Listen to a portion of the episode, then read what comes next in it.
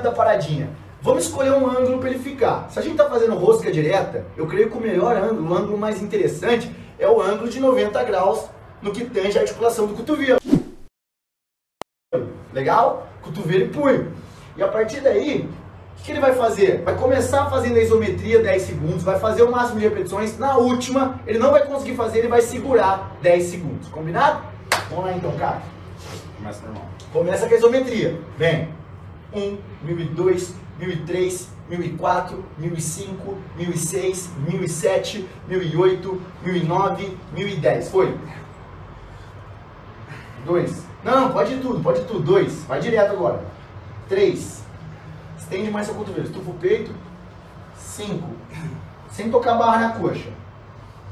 7. Vamos ter mais. 8. 9. 10. Tem mais, hein, Gui? 11. Vamos para 12. 12, faz completa, volta. Só na isometria. 10 segundos. 10, 9, 8, 7, 6, 5, 4, 3, 2, deu. Ah, Perfeito. Começou a palhaçada. Perfeito, meus elogistas. Olha aqui. O que, que nós usamos aqui? Parabéns. Olha o que, que nós usamos aqui. Nós usamos o método da paradinha.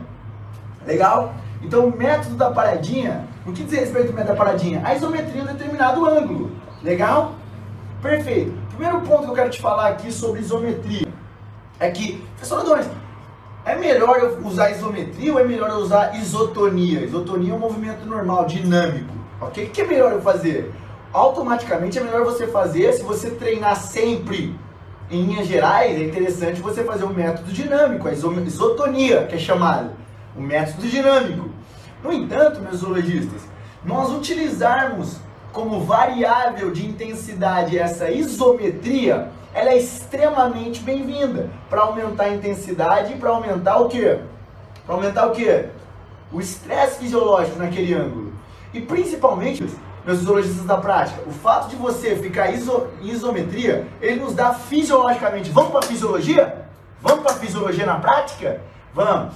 O método, da, o método de, de- da paradinha, ele nos dá a oportunidade de, primeiro, quando você está aqui, perceba o Kaique, quando ele estava aqui em isometria, ele estava com naquele ângulo, despendendo um disparo de impulsos nervosos para manter contração, mesmo em fadiga, porque estava queimando pra caramba, estava com muita acidose naquele momento, mas o primeiro ponto é que ele pudesse gerar um estímulo nervoso aumentado naquele ângulo.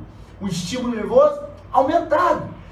E por que aumentado, professor Adonis? Porque à medida que o Kaique vai começando a ficar com é, fadiga naquela posição, automaticamente vai sendo necessário um recrutamento de fibras maiores. Ora, se é necessário, independentemente do peso, se é necessário, a partir do momento que eu fico em isometria e eu preciso de uma contração, de um recrutamento de unidades motoras de fibras maiores, eu, eu vou automaticamente necessitar do maior disparo nervoso. E isso já é o primeiro ponto interessante da isometria. Ah, Donis, então eu vou treinar sempre em isometria.